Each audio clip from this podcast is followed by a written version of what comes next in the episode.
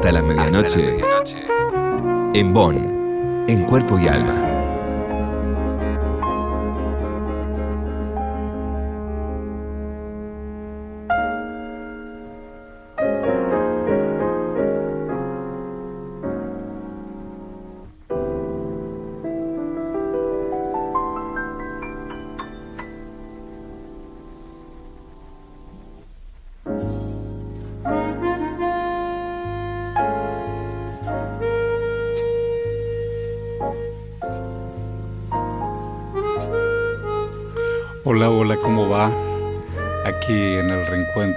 Maravilloso de la noche gigante. El embor en cuerpo y alma para buscar otros caminos de otros cuerpos y de otras almas. Hoy pensé en Nelly, en Nelly Millarki. Alguien que desde no solo desde el derecho, caminó, se preocupó y se comprometió, y todo lo que acabo de subrayar en pasado y en transversal lo sigue haciendo, y lo sigue haciendo. El compromiso y el derecho ha sido su motivo también de vida. Gracias, Mincharquí, aquí el embón. Gracias por, por este ida y vuelta. Vamos a tratar de... Y usted me va a ayudar a pensar en voz alta con el corazón. También desde otro lado. ¿Cómo está usted? Muy bien. Acá estamos muy bien, preocupada como estamos todos los las, argentinos, mm. pero eh, no me puedo quejar. Claro. ¿Cuántas argentinas más allá de las décadas, ¿cuántas argentinas iguales y parecidas vivió él? y no sé. Eh, yo lo que sé sí que me siento muy argentina, mm. muy agradecida a mi viejo de haber venido a la Argentina, de haber recalado acá tan joven. Y bueno, este, creo que es importante, ¿no? Querer aquel hogar enorme, la patria grande, porque hace a una cosa esencial en nuestra vida, ¿no? Es como querer nuestro hogar, nuestra casa, nuestros hijos, nuestros padres. Usted nació en Tucumán, ¿no? Sí. ¿Un Tucumán que tiene alguna imagen perdida en usted o siempre es la última? No, no, para mí Tucumán es algo todavía muy entrañable, ah, muy preocupante, porque siempre yo viví hasta los siete años nada más, pero continué relacionada. Y para mí Tucumán fue en mi primera juventud, en mi niñez, en mi adolescencia, un referente de este, una provincia que se destacaba por la cultura, por la universidad, y creo que merecería un estudio. Después tuvo un golpe muy grande Tucumán en la época del ministro de Economía que se llamaba Salimey. Claro. Y a partir de, y a partir de ahí se convirtió en un lugar que a muchas colegas tucumanas, colegas de la vida, colegas profesionales, nos preguntamos qué pasó con nuestra provincia, ¿no? Mm. Eh, este, tuvo y todavía tiene personas como Bussi, este, ¿qué, ¿qué pasó con esa provincia, no? Creo que merecería estudios para ver, porque en, frente a Salta y a Jujuy era un modelo de provincia más democrática, más igualitaria. ¿Qué cosa mm, los unos y los otros, los menos, que se creen dueños de los muchos, ¿no? Así es le voy a pedir que me hable un poquito más fuerte. Sí, claro, sí, claro, sí, ah. claro. Voy a acercarme y nuestra amiga Laura Cristaldo va, digo, uno y los muchos. A veces eh, esos pocos hacen y deciden por las multitudes, y no hablo solo en democracia, y no hablo en democracia solamente. En democracia estaría bien. Pasa que con tanto golpe y con tanto autoritarismo pasó de todo. No, nos pasó de todo y aparte, este, yo creo, no me arrepiento de eso, de haber vivido en una etapa en la cual y la guerra había sido tan cruel, o sea, todo lo que pasó en los años, en 30 y pico, 45, el nazismo, y nos pareció que aparecía un mundo nuevo y nos confiamos mucho. Sí, claro. Y nos confiamos en que todo era muy difícil. La historia, no somos los primeros, los que vivimos en el siglo pasado y ahora, que luchamos por la igualdad, por la libertad, por un mejor vivir, ¿no? Y la historia de la humanidad esta sí, lucha. Tal cual uno piensa en las revoluciones, y digo, qué sé yo, esa igualdad, libertad y fraternidad de la Revolución Francesa para poner una bisagra, después podemos ir a todas, pero... Bueno, pero si nosotros pensamos mm. todo lo que ha pasado en casi todos los países, son muchos países, en el Líbano, en Siria, bueno, mire, Palestina. Mire la coincidencia, usted habla de Siria. Hoy me llegó un libro que se llama Parabellum, que es un viaje a la guerra en Siria. Una muchacha que escribe que se llama Suriana Sichero Lali. Hoy, donde me cuenta y cuenta en ese libro. Eh, el costo de las experiencias, ¿no? Ya sabemos lo que cómo quedan los países en escombros después de intereses de afuera, ¿no? Estamos viviendo de Ucrania y Rusia, qué sé yo. Libania, eh, del Líbano, eh, que era para mí, yo escuchaba Beirut y siempre escuché bellezas. Sí, tal cual. Y de repente todo eso se destruye. Entonces yo creo que hay algunos aspectos del ser humano mm que todavía nos cuesta más investigar, ¿no? Y la prueba es ahora todo el tema de algoritmos y cómo nos pueden ir orientando. Mm. En fin, es, no es fácil, no. pero de todas maneras yo creo que no hay otro camino que seguir luchando por, en fin, por esto, por no considerarse, para decirlo muy vulgarmente, el ombligo del mundo, sino que solos no existimos, ¿no? Usted toda la vida trabajó sobre los derechos, sobre el derecho, no solamente por su condición de abogada y qué sé yo, sino por los derechos sexuales, por reproducción, pero esencialmente por la condición humana. Abordó siempre la condición humana. Bueno, pero es que usted no puede, eh, hoy por ejemplo me pongo a trabajar porque me pidieron un trabajito sobre ecología y empoderamiento femenino. Ah, mira.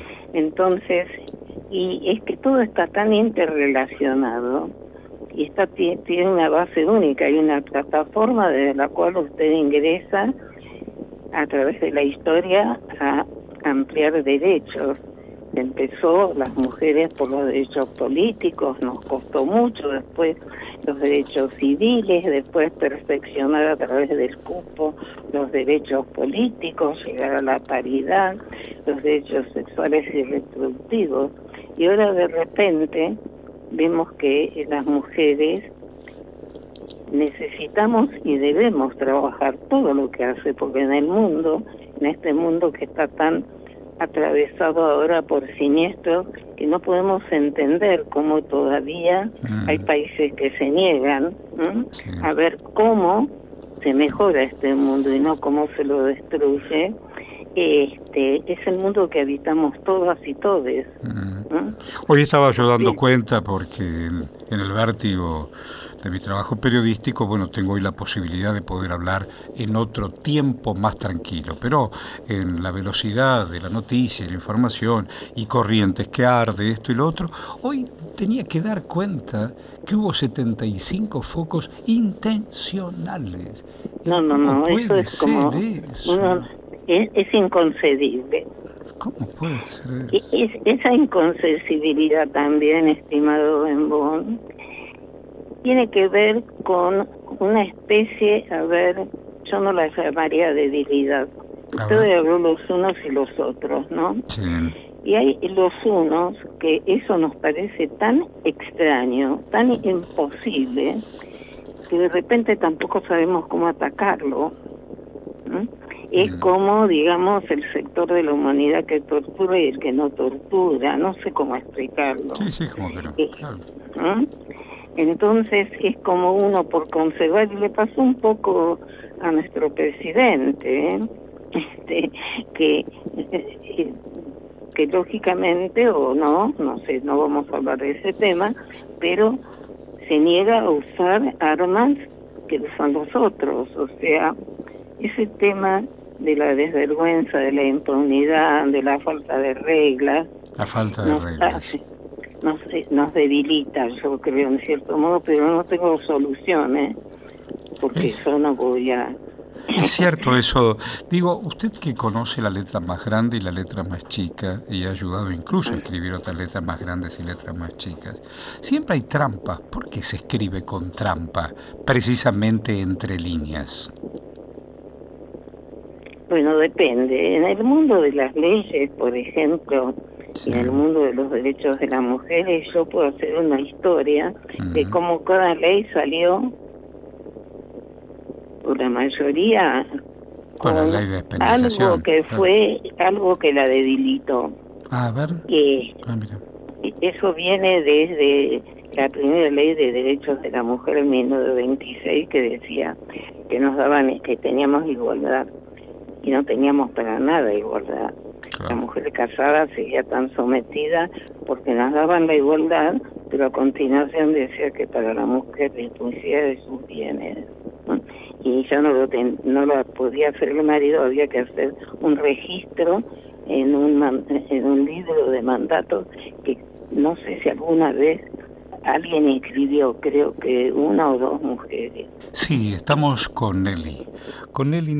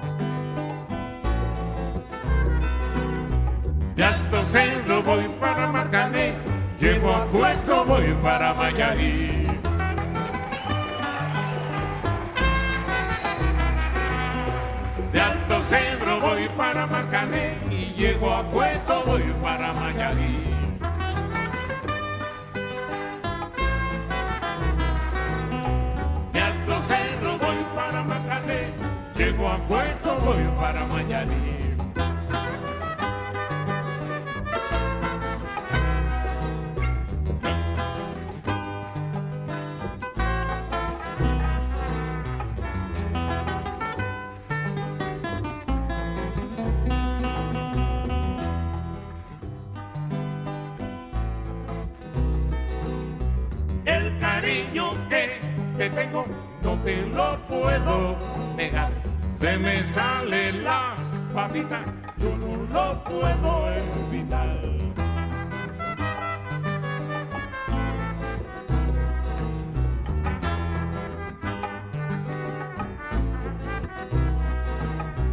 Cuando guanica y chan chan en el mar cernían arena, como sacudí el jibe a Chan Chan le daba pena. Qué pena.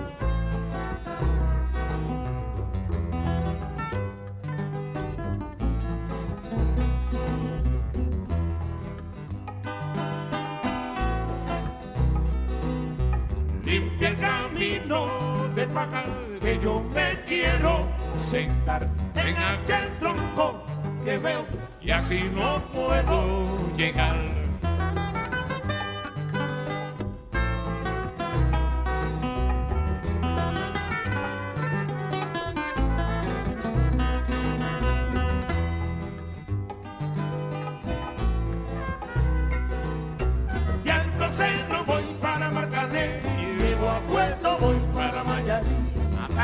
y ataque. De frente. De Alto Cerro voy para Marcané, llego a Puerto voy para Mayarí.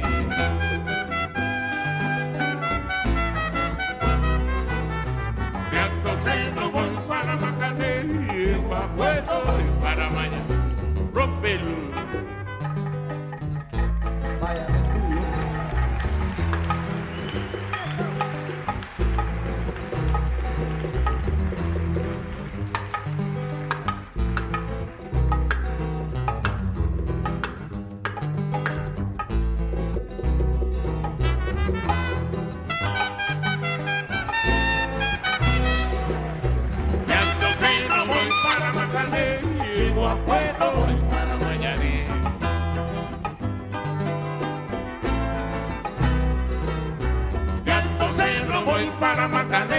Llego a Puerto, voy para Mayarí. Hasta la medianoche, en Bonn, en cuerpo y alma. Body and Soul. En Bonn,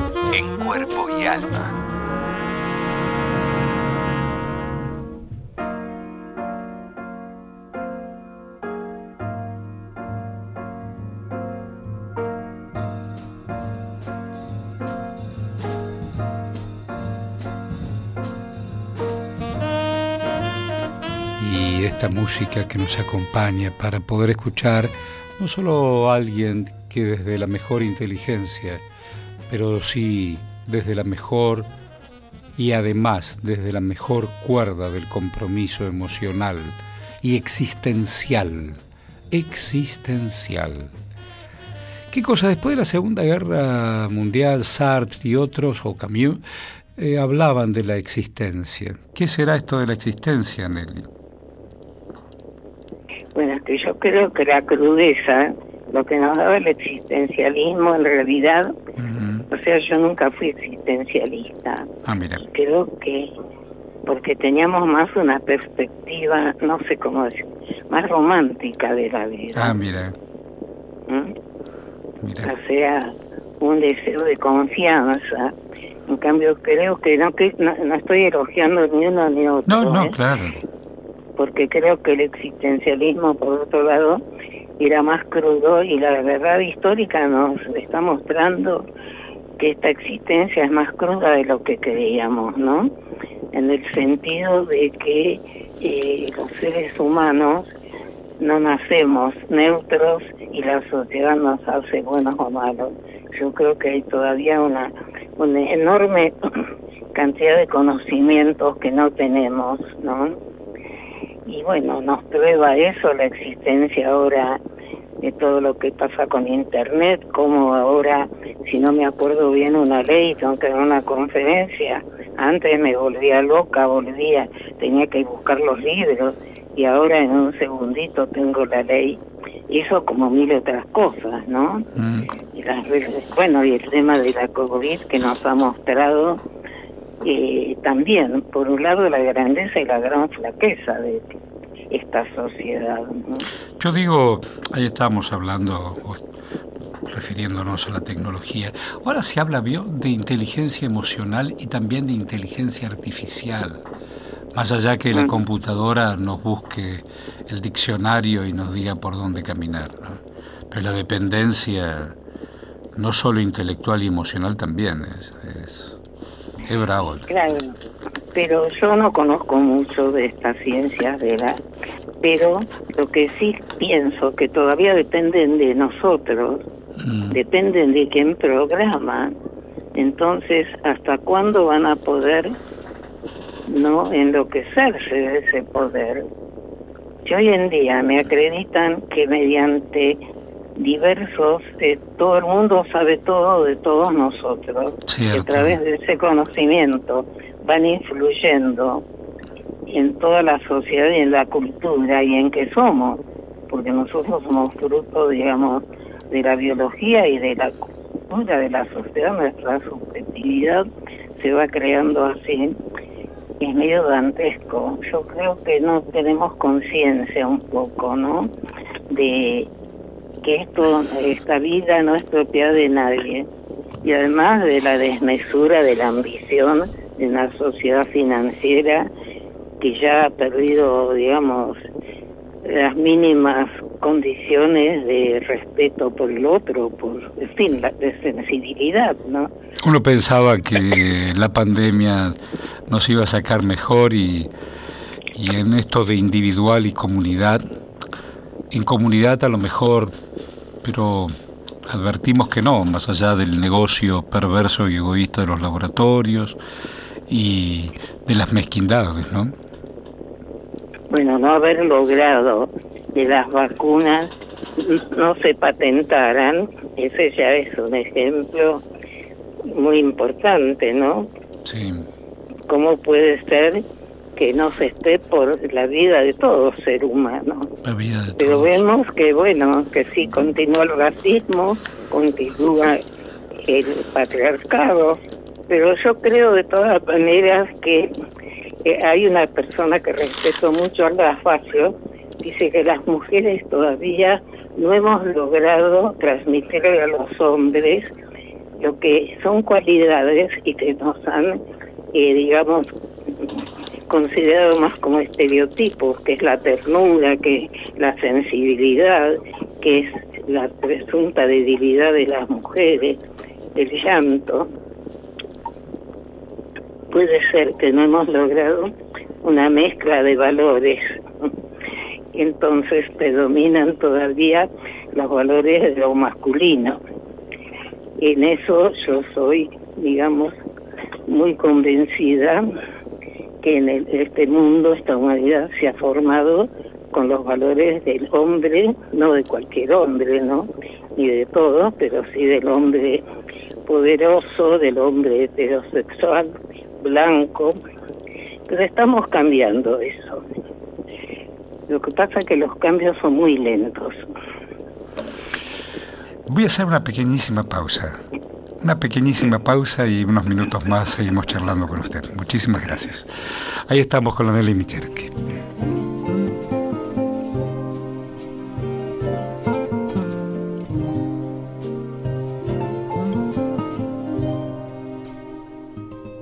What if it rained? We didn't care. She said that someday soon the sun was gonna shine. And she was right. This love of mine, my Valentine.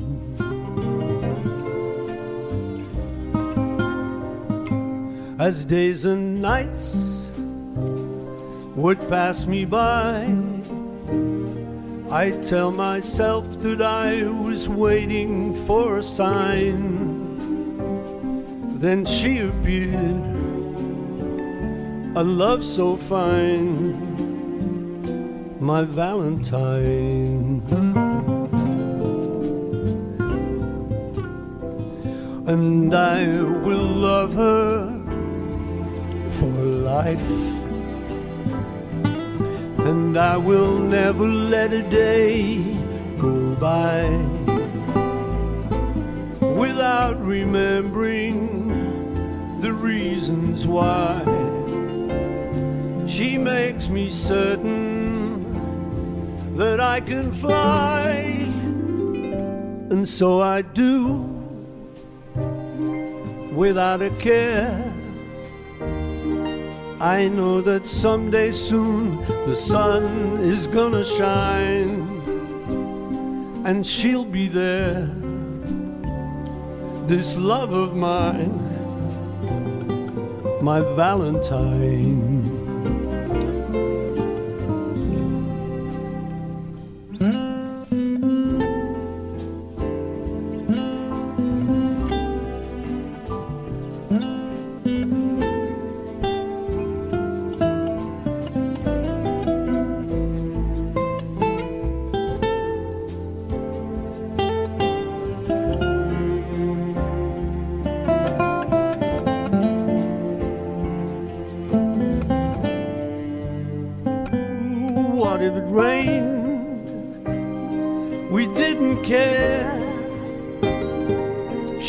Said that someday soon the sun was gonna shine and she was right. This love of mine, my Valentine.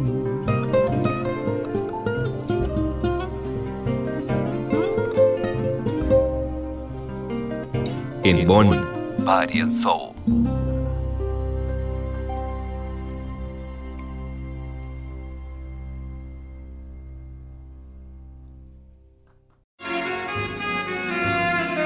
Hasta la medianoche. En Bonn. En cuerpo y alma.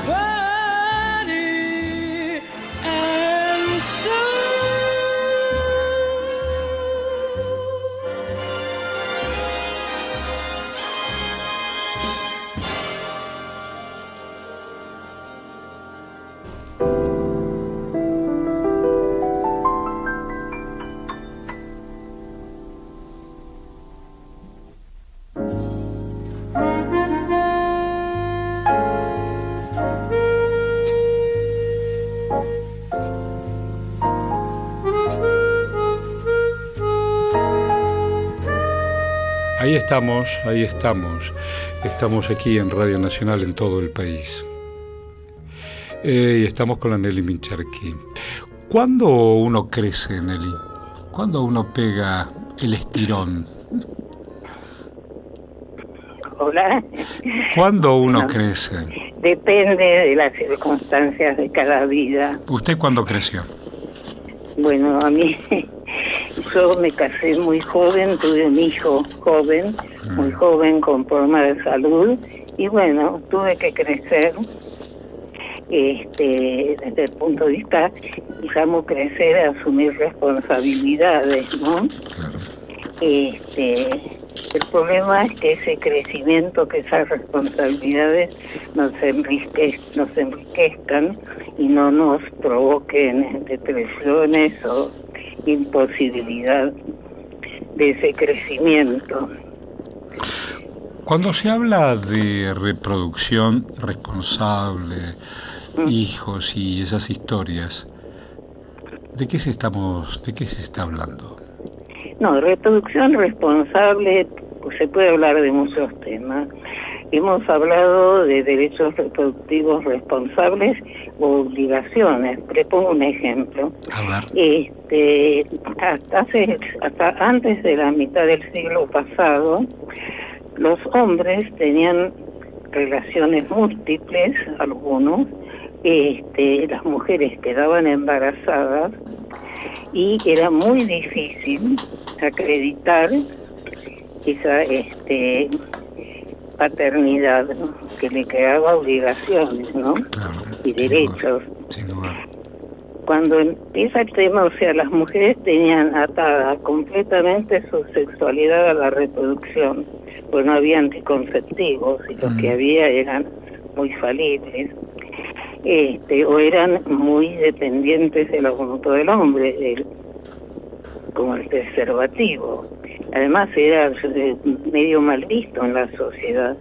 Ahora, cuando aparecen las pruebas de ADN, esto que no, primero no son de ADN, son otro tipo de pruebas, pero eso no importa, cambia. Ahí empezamos a decir, bueno, ¿por qué un señor que tuvo relaciones sexuales que pueden devenir y lo sabe en un embarazo no asume esa responsabilidad?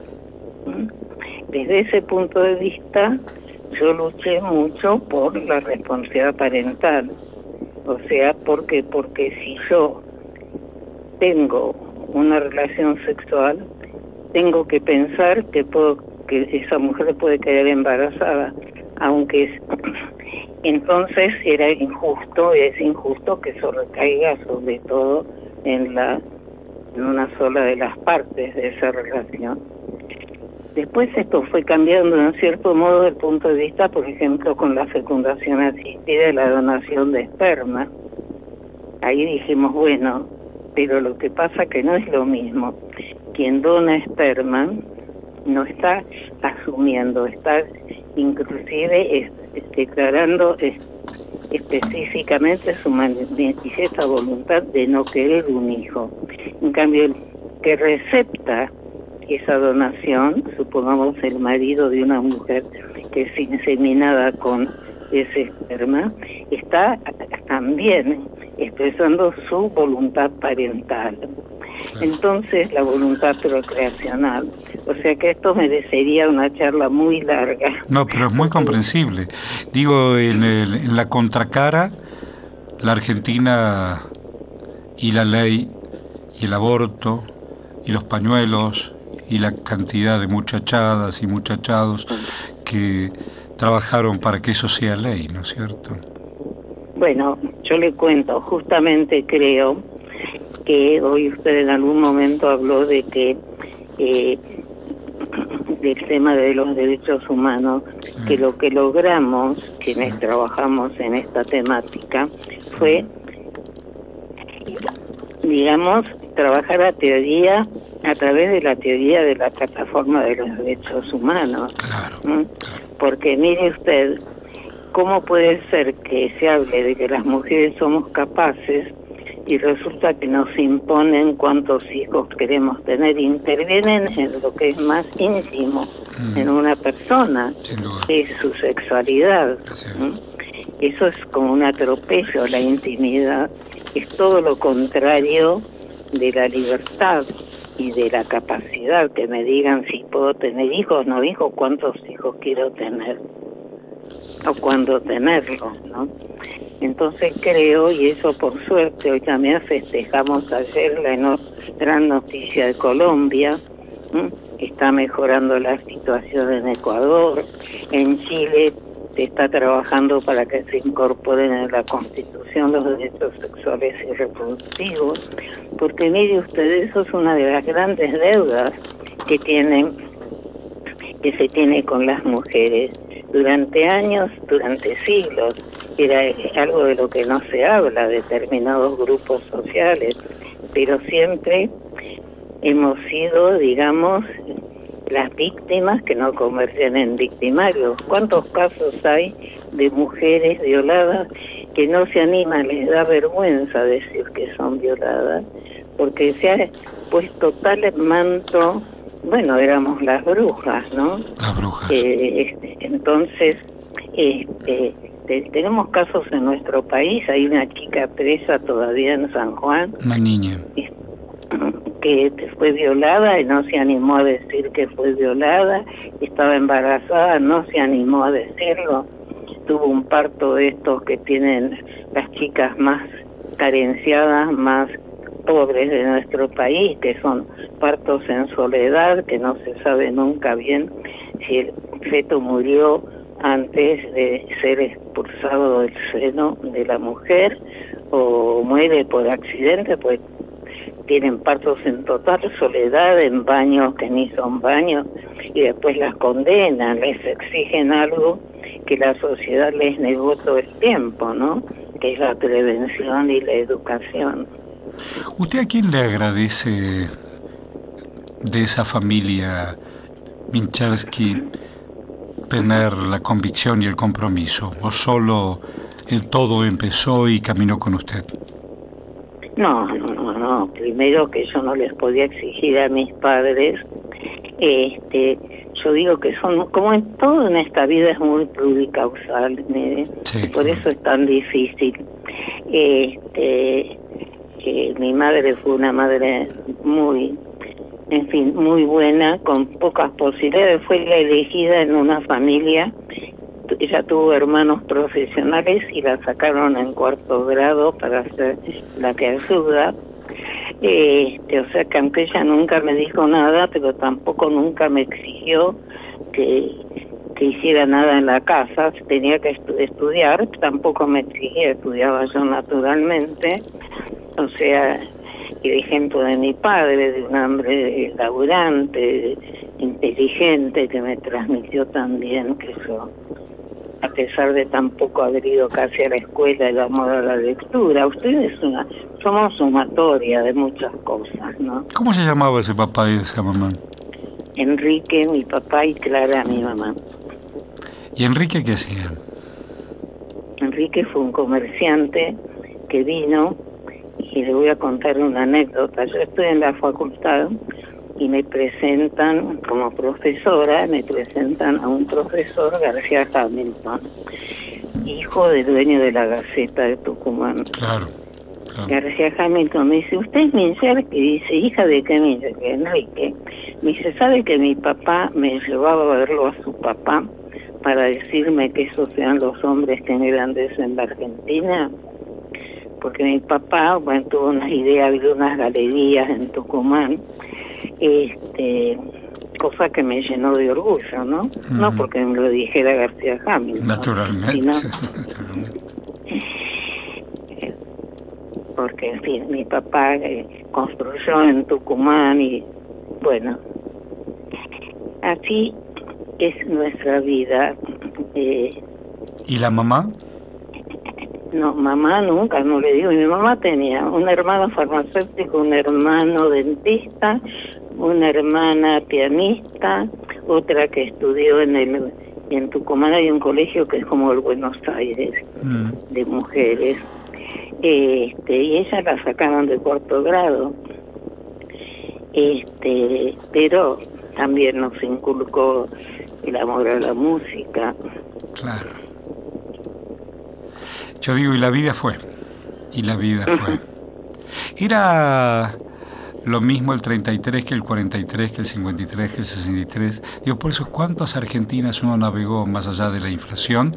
Y no es poco gobiernos civiles, militares y democráticos. sí. Bueno, yo pienso que tenemos como distintos momentos de vida, ¿no? Cuando uno vivió tanto y ahora tengo la suerte de tener un bisnieto, de voy a tener bueno, otro. Qué bueno, qué bueno. ¿Cómo vive eso? ¿Cómo lo vive? Bueno, lo vivo con mucha alegría. Con mucho amor, claro. También vivimos con mucha alegría mis nietos. Claro. Yo elegí como leitmotiv eh, diferentes versiones de Body and Soul, de cuerpo y alma. Me gusta mucho. Eh, qué cosa la música, ¿eh? qué cosa la música, Nelia, qué cosa la música.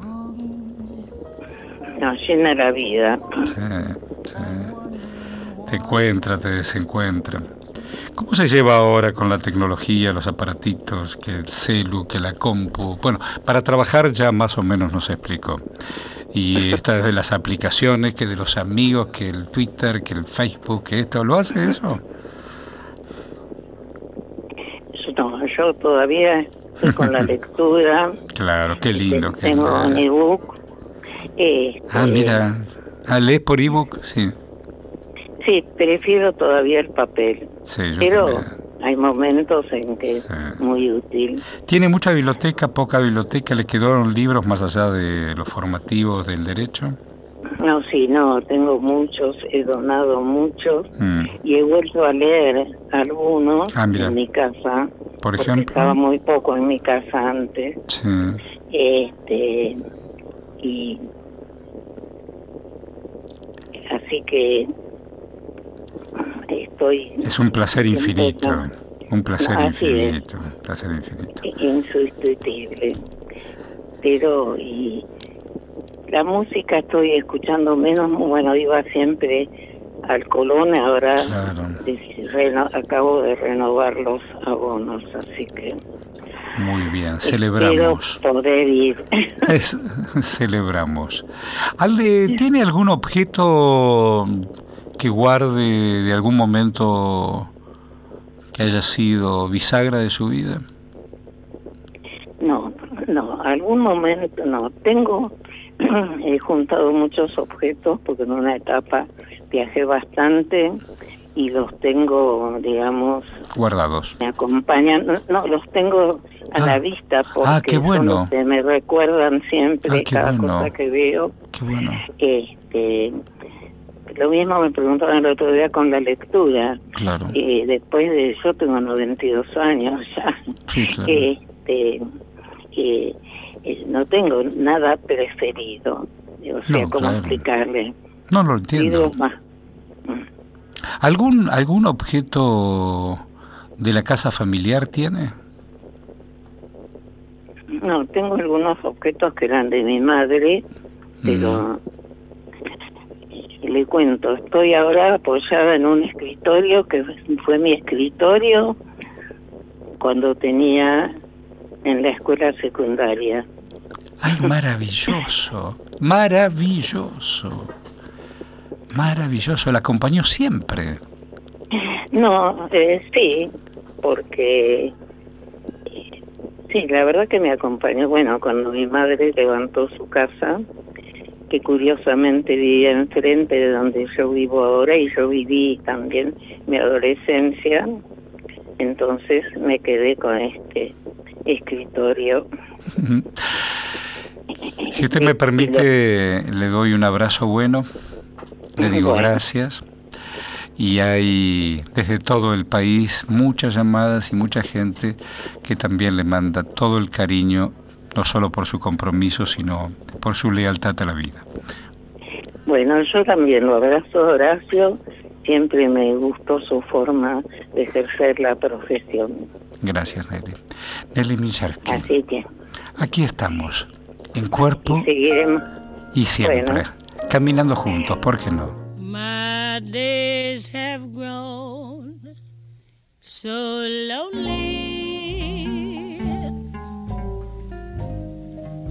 For you I cry, for you the only. Why haven't you seen it? I'm all for you, body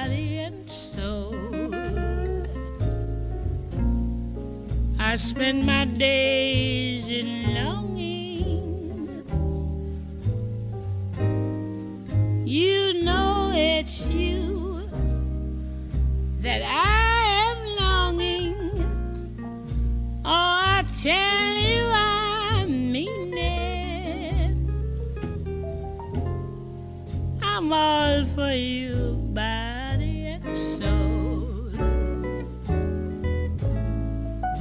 can't believe it. It's hard to conceive it that you throw away romance. Are you pretending it looks like the ending? Unless I can have one more chance to prove, dear my life a wreck you're making. You know I'm yours for just the taking. Oh, I tell